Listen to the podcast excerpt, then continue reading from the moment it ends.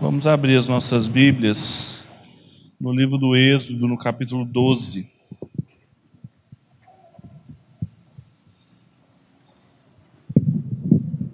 Êxodo, capítulo 12. Nós vamos ler do versículo 1 ao versículo 20, que é o texto da Páscoa.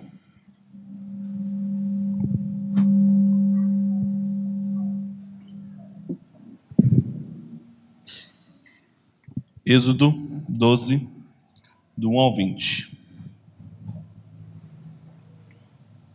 Vou pedir que você não feche sua Bíblia, fique com ela aí que hoje a gente vai ler vários textos ao longo da noite. Êxodo 12, a partir do versículo 1, diz o seguinte: O Senhor disse a Moisés e a Arão no Egito: Este deverá ser o primeiro mês do ano para vocês. Digam a toda a comunidade de Israel que no décimo dia deste mês todo homem deverá separar um cordeiro ou um cabrito para a sua família, um para cada casa. Se uma família for pequena demais para um animal inteiro, deve dividi-lo com seu vizinho mais próximo, conforme o número de pessoas e conforme o que cada um puder comer. O animal escolhido será macho de um ano sem defeito e pode ser cordeiro ou cabrito. Guardem-no até o décimo quarto dia do mês, quando toda a comunidade de Israel irá sacrificá-lo, ao pôr do sol. Passem então um pouco do sangue nas laterais e nas vigas superiores das portas das casas, nas quais vocês comerão o animal. Naquela mesma noite comerão a carne assada no fogo, juntamente com ervas amargas e pão sem fermento. Não comam carne crua, nem cozida em água, mas assada no fogo, cabeça, pernas e vísceras. Não deixem sobrar nada até pela manhã. Caso isso aconteça, queimem o que restar. Ao comerem, estejam prontos para sair. Cinto no lugar, sandálias nos pés e cajado na mão. Comam apressadamente essa é a Páscoa do Senhor. Naquela mesma noite passarei pelo Egito e matarei todos os primogênitos, todos dos homens, como também dos animais, e executarei juízo sobre todos os deuses do Egito. Eu sou o Senhor. O sangue será um sinal para indicar as casas em que vocês estiverem. Quando eu vir o sangue, passarei adiante. A praga da destruição não os atingirá quando eu ferir o Egito. Esse dia será um memorial que vocês e todos os seus descendentes o comerão como festa ao Senhor. Comemorar, comemorarão-no como um decreto perpétuo. Durante sete dias comam pão sem fermento. No primeiro dia, tirem da casa o fermento, porque quem comer qualquer coisa fermentada, do primeiro ao sétimo dia, será eliminado de Israel. Convoquem uma reunião santa no primeiro dia e outra no sétimo. Não façam nenhum trabalho nesses dias, exceto o que o da preparação da comida para todos. É só o que poderão fazer. Celebrem a festa dos pães sem fermento, porque nesse mesmo dia eu tirei os exércitos de vocês do Egito. Celebrem esse dia como um decreto perpétuo por todas as suas gerações. No primeiro mês comam pão sem fermento, desde o entardecer do décimo quarto dia até o entardecer do vigésimo primeiro. Durante sete dias vocês não comerão nada e não deverão ter fermento em casa. Quem comer qualquer coisa fermentada será eliminado da comunidade de Israel, seja estrangeiro, seja natural da terra. Não comam nada com fermento, porque onde quer que morarem, comam apenas pão sem fermento. Até aqui, que Deus nos abençoe. Quando a gente fala sobre redenção, a nossa redenção, a nossa salvação, a nossa libertação, muito rapidamente a gente se lembra de Jesus. Geralmente, quando a gente procura símbolos da redenção cristã na internet, se você digitar no Google, em qualquer lugar, você vai achar a cruz, você vai achar a coroa de espinhos.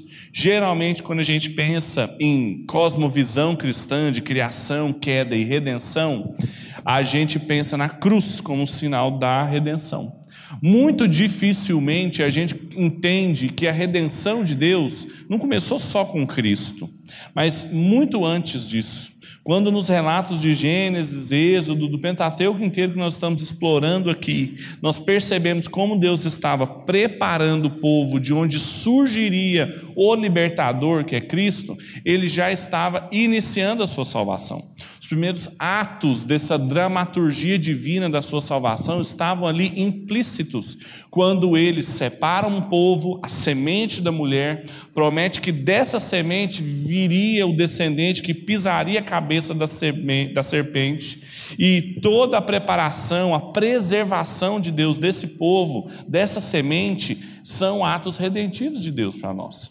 É muito difícil, então, para as pessoas conseguirem enxergar a redenção em textos como esse que nós lemos, e também porque elas não conseguem encontrar Cristo nesses textos que nós lemos. Mas o exercício que nós temos feito aqui é justamente ler com as lentes cristológicas ou cristocêntricas os textos do Antigo Testamento porque eles são instrução para a igreja de Deus de todos os tempos, inclusive eu e você. E quando nós pensamos no livro do Êxodo, ele tem muitas, é, muitos pontos marcantes, importantíssimos para a formação do povo de Deus, eu e você.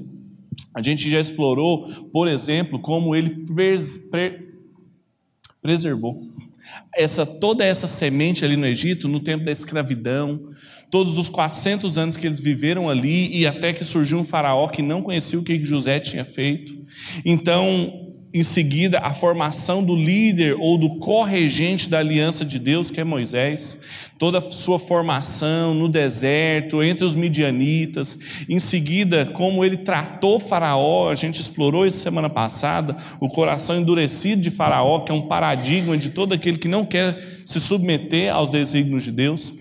E existem momentos, como por exemplo, o próprio livramento do povo da escravidão, que percorre os 18 primeiros capítulos, a aliança que Deus refaz ou reafirma no Monte Sinai, dá os mandamentos para eles através de Moisés, a partir do capítulo 19. Então, o livro do Êxodo tem pontos importantes para nós. E o que nós estamos aqui lendo é um desses pontos. Deus estava em disputa com o Faraó, como nós vimos semana passada. Se você ler o capítulo 5 do Êxodo, você vai ver que quando Moisés chega pela primeira vez para Faraó e fala para ele: Olha, eu vim em nome do Eu Sou, que se revelou a mim, e ele disse que ele vai livrar o povo dele da escravidão. Então, nos liberte, porque nós estamos indo para o deserto adorar o Senhor. Faraó, no versículo 2, ele fala: Eu não conheço o Senhor, e eu não vou deixá-lo sair. Então, tudo o que acontece, os, os, sinais e maravilhas que a gente costuma chamar de pragas, são as provas ou são os meios que Deus escolheu para se fazer conhecido para Faraó. Ele não me conhece, o Egito também não me conhece, pois eu vou fazer conhecido. Como eu sou muito mais poderoso do que os seus deuses, como no texto que nós lemos aqui, ele mostrou para os deuses dos egípcios como ele era um Deus mais poderoso e que ele iria libertar o povo. A revelia de Faraó. Então nós chegamos então a que é chamada a última praga, que é a morte dos primogênitos, e nesse dia, depois de terem acontecido todos aqueles outros sinais maravilhas que nós lemos no livro do Êxodo, chegou o momento então em que Deus vai, antes de executá-los, ele estabelece uma das principais festas do povo do Antigo Testamento, a Páscoa. A Páscoa era o que iria marcar o início do calendário deles, porque seria o momento em que os livraria do Egito e eles começariam sua história novamente como um povo liberto. Esse sangue do cordeiro que deveria ser colocado nas portas das casas era para saber que ali estavam pessoas, lembram que eles eram escravos no Egito, estavam ali pessoas que tinham sido libertas. A palavra hebraica de Páscoa é Pessah, que significa passar de longe. O texto fala que quando eu viro sangue nos portais, eu vou passar ao largo, eu vou passar longe da sua casa. Esse é o significado de Páscoa. É literalmente, né, passar longe. E quando o autor dos Hebreus, escrevendo aos cristãos de tradição hebraica, no capítulo 11, a partir do versículo 27, ele lembra como que Deus utilizou essa instituição para libertar aquele povo. Ele fala que Moisés, palavras do autor de Hebreus, capítulo 11, versículo 27, pela fé, saiu do Egito, não temendo a ira do rei, temendo a ira de Faraó, e perseverou porque viu aquele que é invisível.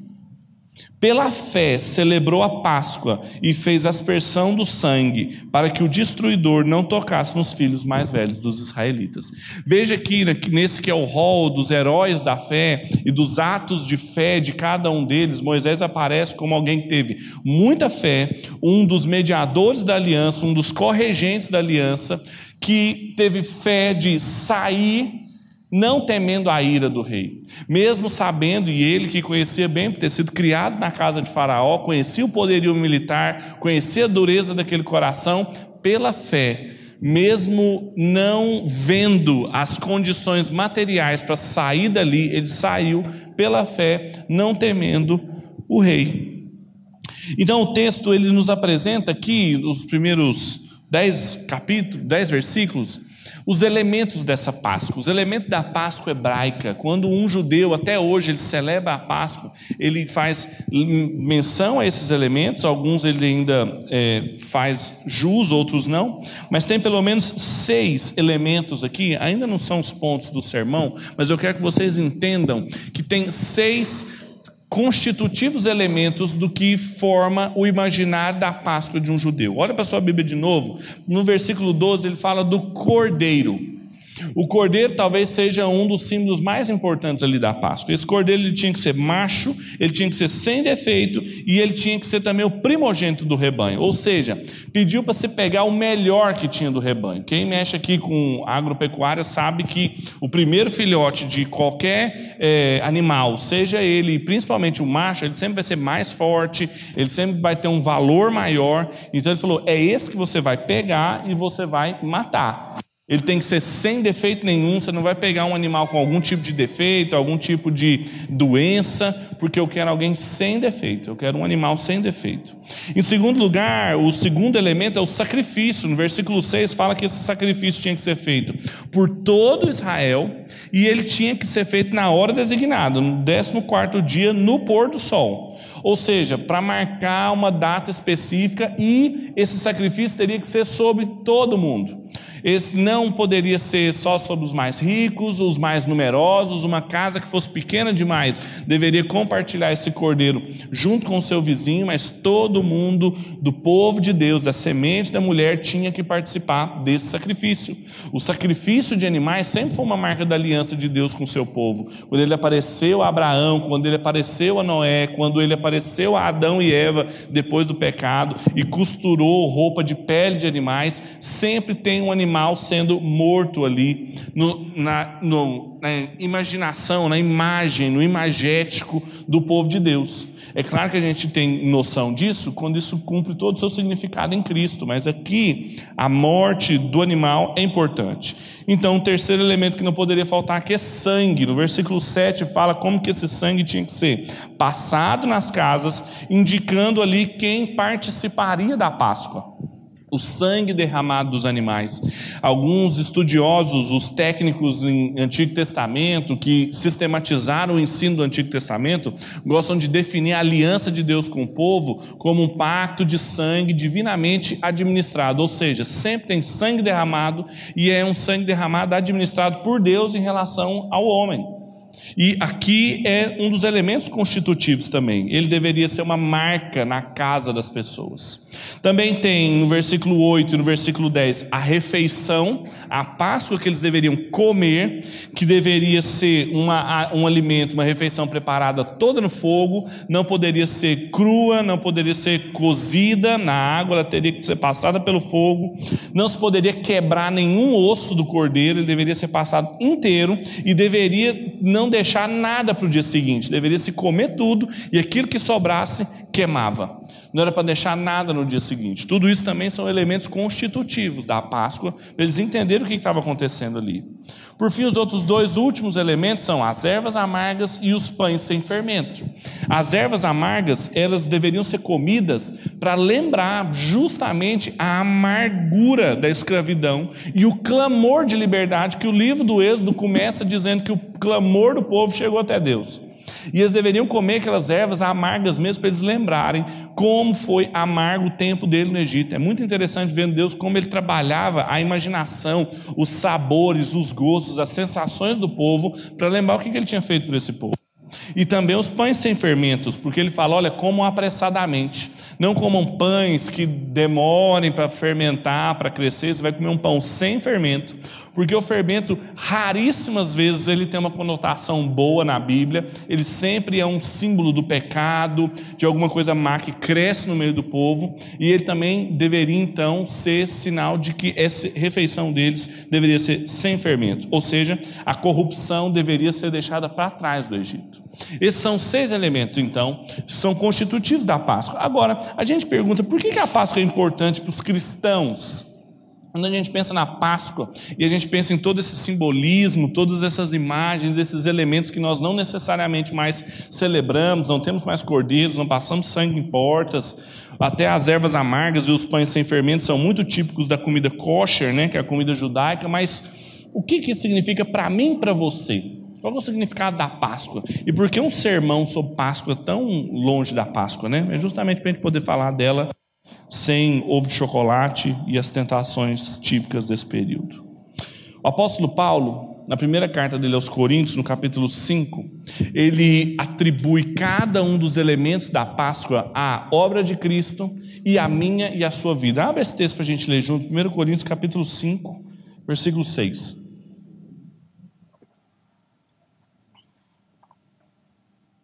1 Coríntios 5, 6.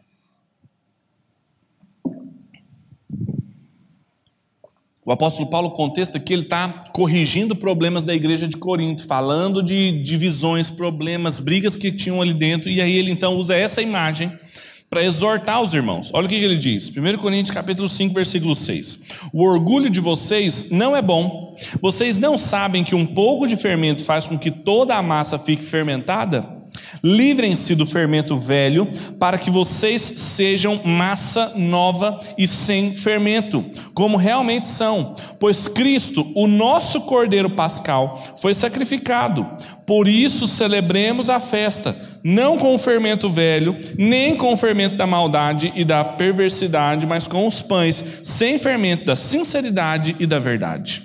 O que, o apóstolo faz aqui é que ele aplica cada um daqueles elementos a nossa nova vida em Cristo. Elementos que eram históricos, materiais, os pães mesmo, o cordeiro mesmo, ele atribui as dimensões simbólicas daquilo na nossa vida, de que nós fomos feitos essa massa sem fermento, sem essa corrupção, de que nós devemos ser esse pão sem fermento, ou seja, o pão da sinceridade, o pão da verdade, deveriam ser as marcas, as virtudes características da nossa nova vida.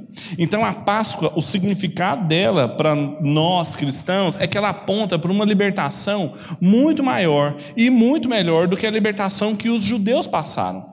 Enquanto a Páscoa judaica era um memorial, como diz o texto, para lembrá-los da escravidão do Egito e da libertação rumo a Canaã, nós, quando nós celebramos a Páscoa no nosso calendário, nós temos que lembrar de uma libertação muito maior do que a libertação política política e econômica que o povo saiu ali do Egito para Canaã, de uma libertação do império das trevas ao qual nós somos tirados, rumo ao reino da sua maravilhosa luz, como diz Colossenses capítulo 1, versículo 13. Vejam as formas de governo que o apóstolo Paulo usa aqui para ilustrar o que aconteceu na minha e na sua vida. Nós somos tirados de um governo totalitário, imperial, nós somos tirados do império das trevas e nós somos transportados para o reino da sua maravilhosa luz. O reino é uma forma de governo que pressupõe um rei, um reinado, um príncipe, uma monarquia, um governo legítimo, que o governante é o rei. Veja que então nós saímos de um governo ilegítimo, de um reino parasita dentro do reino de Deus, criado ali em Gênesis, instalado na queda, e nós somos transportados agora na restauração de todas as coisas, na res, a renovação do reinado de Cristo, nós somos colocados no reino da sua maravilhosa luz. Então o que está acontecendo aqui é que Cristo é um cordeiro muito mais perfeito do que os cordeiros que eram selecionados ali, com um sacrifício muito mais completo do que o sacrifício que era feito ali, e que com a capacidade de tirar o pecado do mundo, como diz João, capítulo 1, versículo 29. Eis o cordeiro de Deus que tira o pecado do mundo. Por isso, meus irmãos, que Cristo é o elemento maior dessa narrativa que nós estamos lendo aqui. Quando eu e você lemos o livro do Êxodo, nós não podemos deixar de encontrar Cristo ali, porque a Bíblia não fala de mim, de você, ela não fala só do Egito, não só do povo de Israel, ela fala de Cristo em cada uma das suas páginas. E muitas pessoas ficam querendo achar a maior lição ali na libertação do Egito, um modelo político de libertação econômica, política, quando na verdade a grande libertação que aconteceu ali é a restauração do reinado de Deus sobre todas as coisas, que ele estava iniciando ali, preparando o imaginário do povo de Deus com o cordeiro, com o sangue, com o sacrifício, que apontavam para além dele. Nós sabemos que a Bíblia nos ensina que cordeiro, sangue de cordeiro não tira pecados. É claro que era uma imagem vivida pela fé, como o autor de Hebreus colocou, do grande cordeiro que tiraria o pecado do mundo. Eu gostaria que você abrisse sua Bíblia em Mateus capítulo 26, que é um texto maior que nós vamos ler, que é o texto da instituição da Eucaristia, e a gente consegue entender como que a Páscoa foi não só substituída, mas o seu significado completo foi possível de ser vivenciado na Santa Ceia, na Eucaristia que nós celebramos. Veja Mateus 26, a partir do versículo 17. Podia ter preparado uma ceia hoje também para servir, né? Porque falar de, ceia, de Páscoa sem ceia é igual ir no restaurante vegetariano pedir bife. Está faltando uma coisa aqui. Mateus 26, 17. No primeiro dia da festa dos pães sem fermento. Então, que dia que era que, os, que Jesus e os, e os seus discípulos estavam? Na festa da Páscoa, no primeiro dia da festa da Páscoa. Os discípulos se dirigiram a Jesus e perguntaram: Onde queres que prepares a refeição da Páscoa? E ele respondeu dizendo: Entrem na cidade, procurem um certo homem que lhe dissesse: O mestre diz: O meu tempo está próximo, vou celebrar a Páscoa com os meus discípulos em sua casa. Os discípulos fizeram como Jesus havia instruído e prepararam a Páscoa. Ao anoitecer, Jesus estava reclinado a cabeça com os doze, e quando estavam comendo, ele disse: Digo-lhes que certamente um de vocês me trairá. E ficaram muito tristes e começaram a dizer um após o outro: Com certeza não sou eu, Senhor. Afirmou Jesus: Aquele que comeu comigo do mesmo prato há de me trair. O filho do homem vai, como está escrito a seu respeito, mas ai daquele que trai o filho do homem, melhor que seria que não tivesse nascido. Então Judas, que havia de traí-lo, disse: Com certeza não sou eu, mestre. Jesus afirmou: Sim, é você. E enquanto comiam, Jesus pegou o pão e deu graças e partiu e deu aos seus discípulos e disse: Comam e tomem, esse é o meu corpo.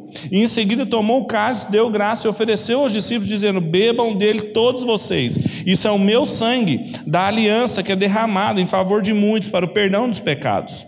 Eu lhes digo que de agora em diante não bebereis desse fruto da videira até aquele dia em que beberei o vinho novo com vocês no reino do meu Pai.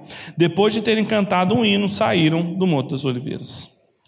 Vejam como então as Páscoa a ceia, todas as dimensões da nova vida em Cristo, do reinado de Deus que foi inaugurado no Gênesis, quando ele criou todas as coisas a partir de Sua palavra, foi restaurado plenamente em Cristo aqui. A promessa dele da gente tomar isso no reino do seu Pai. E como que todos esses elementos apontam para uma libertação, para um sacrifício muito maior e muito melhor do que meramente aqueles que eles vivenciaram. Então, até aqui o que eu estava fazendo com vocês é contextualizando toda essa festa à luz das lentes do Novo Testamento, para mim e para você. Para que a gente possa agora voltar para o texto do Êxodo, no capítulo 12, e a gente possa enxergar quais as lições que a Páscoa, que essa libertação do povo, que o texto do livro do Êxodo nos traz para que a gente possa entender o que Deus tem para nós a partir disso. E em primeiro lugar, o que a gente aprende aqui é que o sacrifício do cordeiro, então, deve ser a nossa principal marca, ele deve ser distintivo do que eu e você vivemos. O sacrifício do cordeiro tem que ser a principal marca da minha e da sua vida. Veja o versículo 1 e 2 de Êxodo, capítulo 12. Vamos voltar para o texto original. Ora, o Senhor falou a Moisés e Arão na terra, dizendo: Esse mês será para vós, para vós o princípio dos meses. Esse será o primeiro mês do ano. Ou seja, o que ele estava fazendo aqui é que o marco inicial de contagem do tempo, o principal evento que inauguraria o calendário, seria esse, esse livramento que eles passaram. A comunidade de Israel teve o seu início com essa esperança. E a igreja de Cristo também tem o seu início com essa esperança do sacrifício de Cristo por nós. Somente através desse sacrifício foi possível surgir e existir igreja. A igreja, literalmente, ela é formada por aqueles que foram tirados, por aqueles que foram chamados para fora do império das trevas para o reino da sua maravilhosa luz. Por isso, o sacrifício do cordeiro tem que ser a principal marca do povo de Deus. O que isso significa na minha vida, na sua vida, é que nada mais pode ser mais fundamental na minha na sua vida do que Cristo e esse sacrificado, como dizia o apóstolo Paulo. Quando eu e você apresentamos outras características, outras marcas que nós julgamos ser mais distintivas na nossa vida do que o sacrifício de Cristo, nós estamos colocando a nossa fé sobre outro fundamento. Quanto mais nos distanciamos disso por coisas periféricas, sejam eles costumes, manias teológicas, preferências litúrgicas, preferências políticas, econômicas, partidárias, estéticas, seja lá o que for, quando eu e você deixamos de nos caracterizar como a principal marca, como povo que foi liberto pelo sacrifício do Cordeiro, eu e você começamos a nos afastar do que é essencial e a nos apegar ao que é periférico. E é quando isso acontece que a igreja começa a se desunir, é quando a igreja começa a se fragmentar, e é por isso que o apóstolo Paulo, escrevendo a igreja de Corinto, uma igreja toda dividida, ele usa a imagem da Páscoa para falar que nós somos esse who povo, essa nova massa sem fermento. Então, meus irmãos, não deve existir nada mais fundamental na minha e na sua vida do que a morte do Cordeiro. As nossas relações precisam ser mediadas pela morte do Cordeiro. Nossa relação com Deus, a nossa relação com as pessoas e a nossa relação com a terra. Aqueles três relacionamentos fundamentais de Gênesis agora eram novamente direcionados, recalibrados com o sacrifício de Cristo. Mas não é só isso que esse texto nos ensina, ele nos ensina também que o sacrifício do Cordeiro ele é necessário. Se por um lado ele é distintivo, ele também é necessário para mim e para a sua vida. Veja o que diz o versículo 3 de Êxodo 12. Digam a toda a comunidade de Israel que no décimo dia desse mês todo homem deverá separar um cordeiro ou um cabrito para a sua família, para cada casa. Se uma família for pequena demais para o animal inteiro, deve dividi-lo com seu vizinho mais próximo, conforme o número de pessoas e conforme o que cada um puder comer. O animal escolhido será macho de um ano sem defeito e pode ser cordeiro ou cabrito. Guardem-no até o décimo quarto dia do mês, quando toda a comunidade de Israel irá sacrificá-lo ao pó, ao pôr do sol. Esse texto nos ensina que sem sangue derramado não poderia existir diferenciação entre a casa dos egípcios e a casa dos israelitas. Se não tivesse sangue aspergido, passado nos portais, simplesmente o anjo destruidor, como é, Êxodo chama, passaria e mataria os primogênitos de toda aquela casa. Ou seja, se o cordeiro não morresse, toda a descendência dos homens morreria. E esse cordeiro, observe que ele precisava ser separado antes do dia da sua, da sua morte. Ele fala: olha, guardem ele até aquele dia. Isso também aponta para uma marca de Cristo, que Cristo foi sacrificado por mim, por você, antes da fundação do mundo. O autor do Apocalipse, no capítulo 13, no versículo 8, diz que Cristo, o nosso Cordeiro, foi sacrificado antes do mundo ser fundado, antes do mundo ser criado. Isso aponta para a condição de possibilidade, ou seja, a condição necessária para que tudo exista.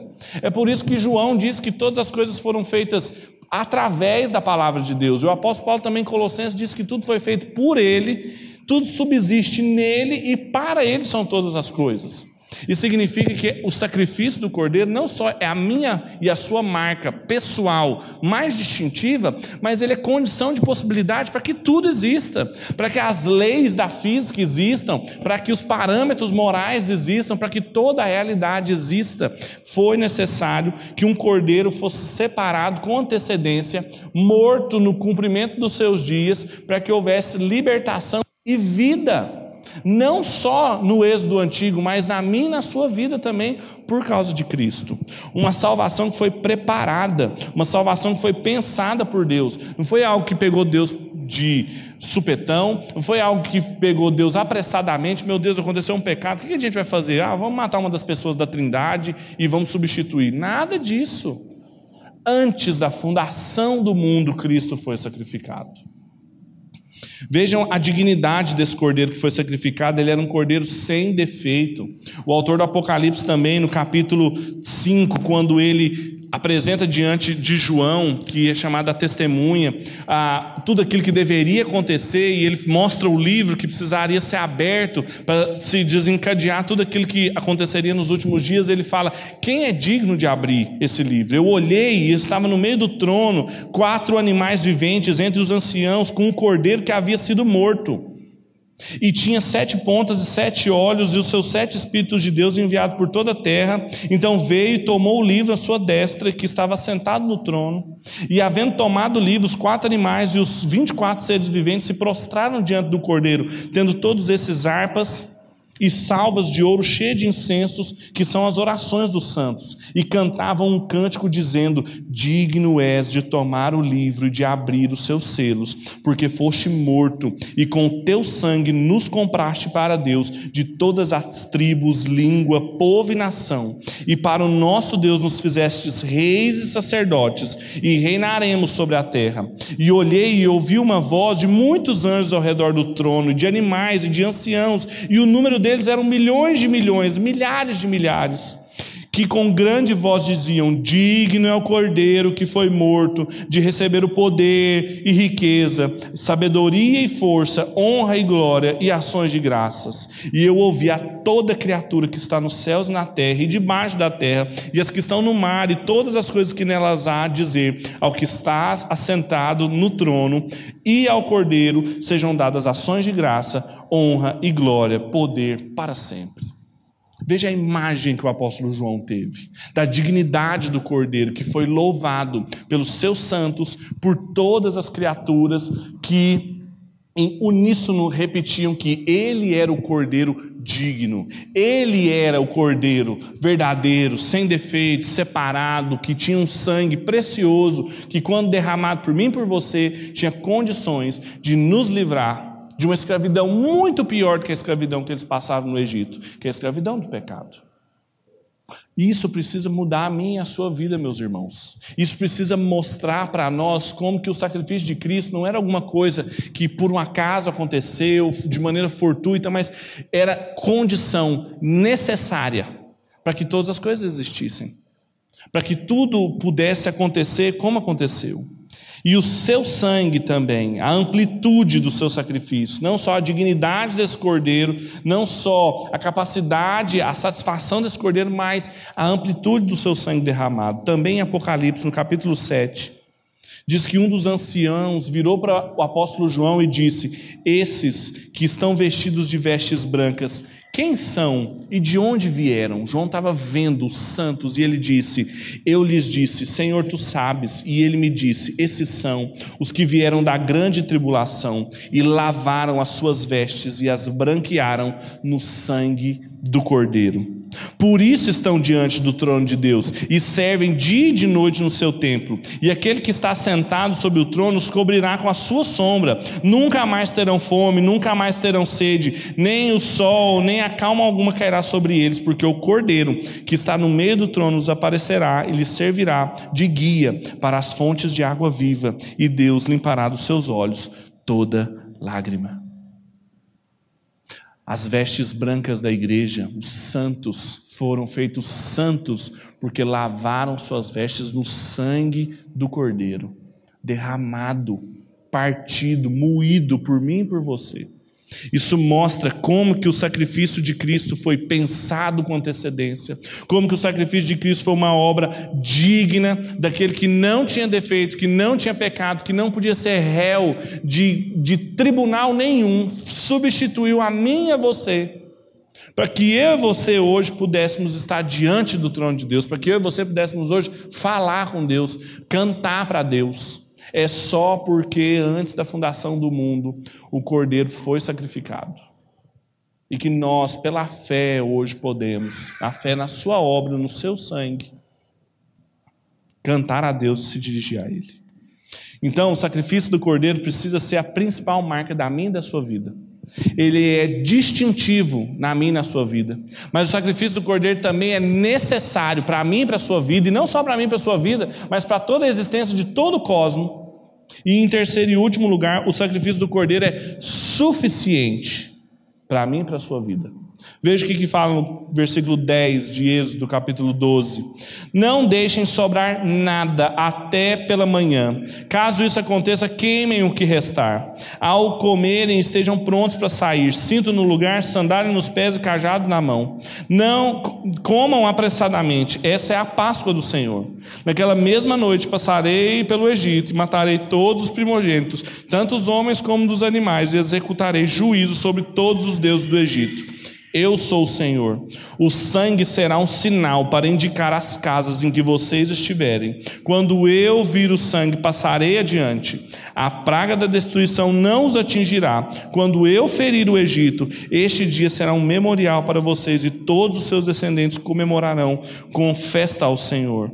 Comer, comemorarem no, com um decreto perpétuo.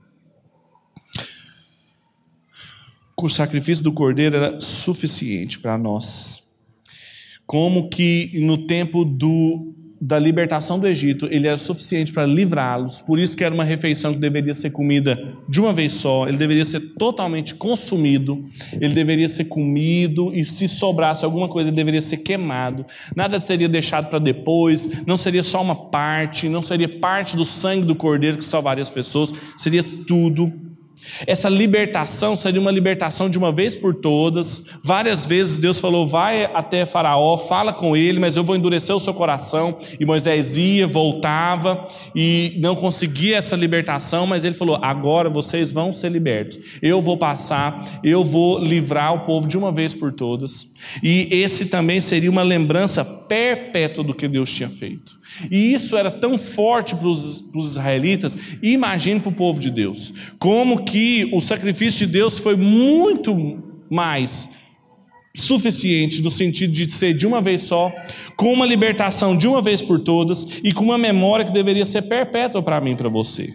Ou seja, tudo isso são marcas do que a gente chama da suficiência da obra de Cristo. A obra de Cristo é suficiente, ela é eficiente para salvar as pessoas e ela é suficiente também. Nós não precisamos de nada mais do que a obra de Cristo. Nós não precisamos das nossas obras, nós não precisamos da retidão da nossa vida para sermos salvos. Nós precisamos de fé em Cristo, nesse sacrifício de uma vez por todas e nenhum outro sacrifício. Essa ideia de que nós temos que sacrificar para alcançar alguma coisa de Deus é uma teologia demoníaca, porque não há nada que nós possamos fazer ou deixar de fazer que Deus nos ame mais ou Ele nos ame menos por alguma coisa que a gente faça. Porque a obra do Cordeiro, ela não é só distintiva e nem só necessária, mas ela é suficiente para mim e para a sua vida.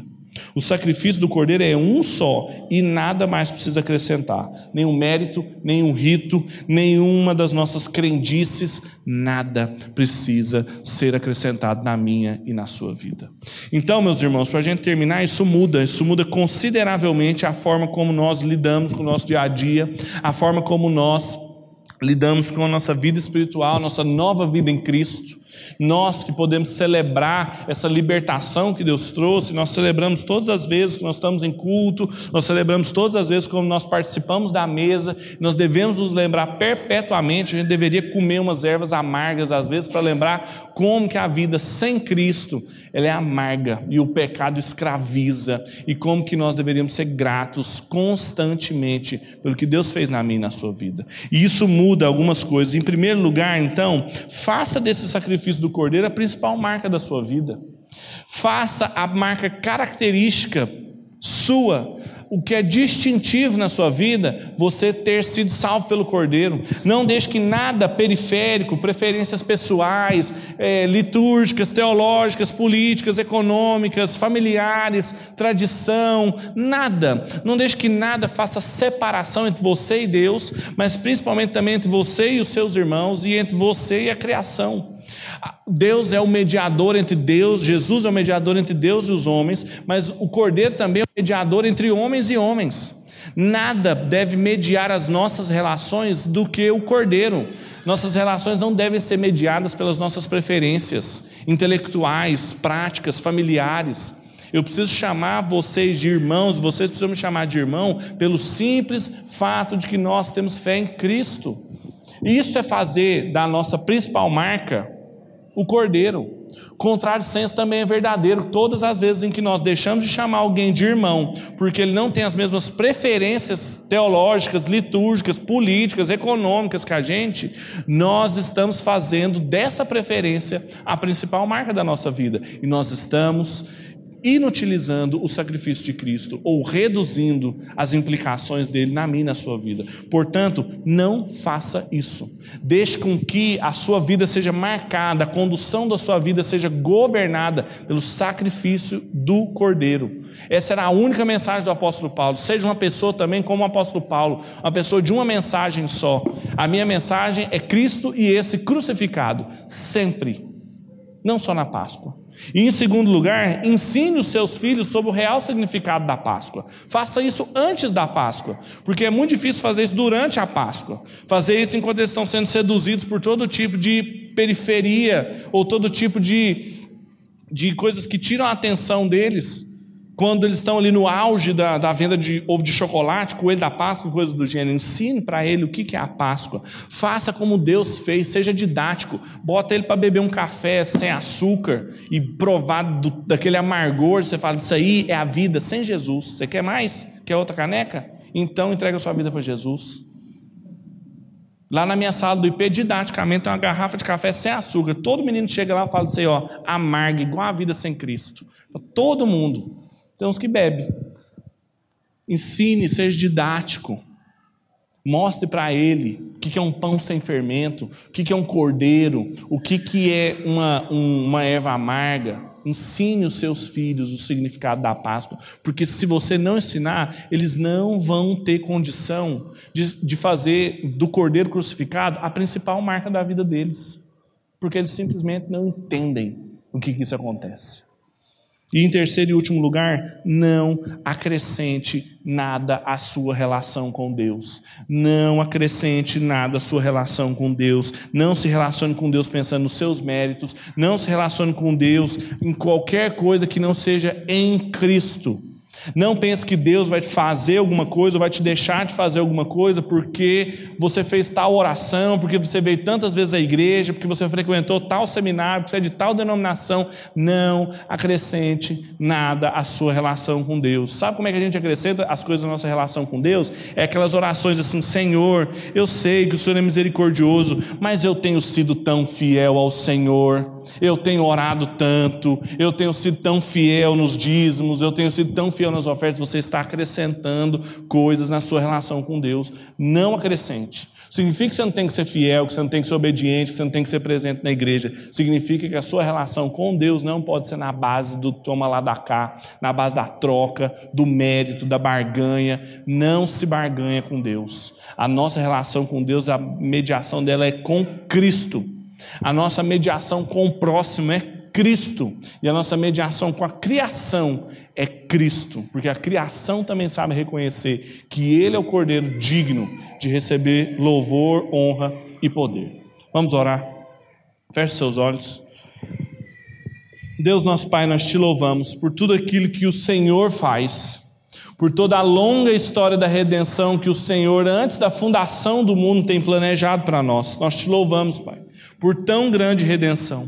Porque antes mesmo de criar qualquer uma das coisas, o Senhor já entregou o que o Senhor tinha de melhor, o seu cordeiro sem defeito, o sangue precioso de Jesus, para que eu e os meus irmãos hoje pudéssemos estar diante do Senhor.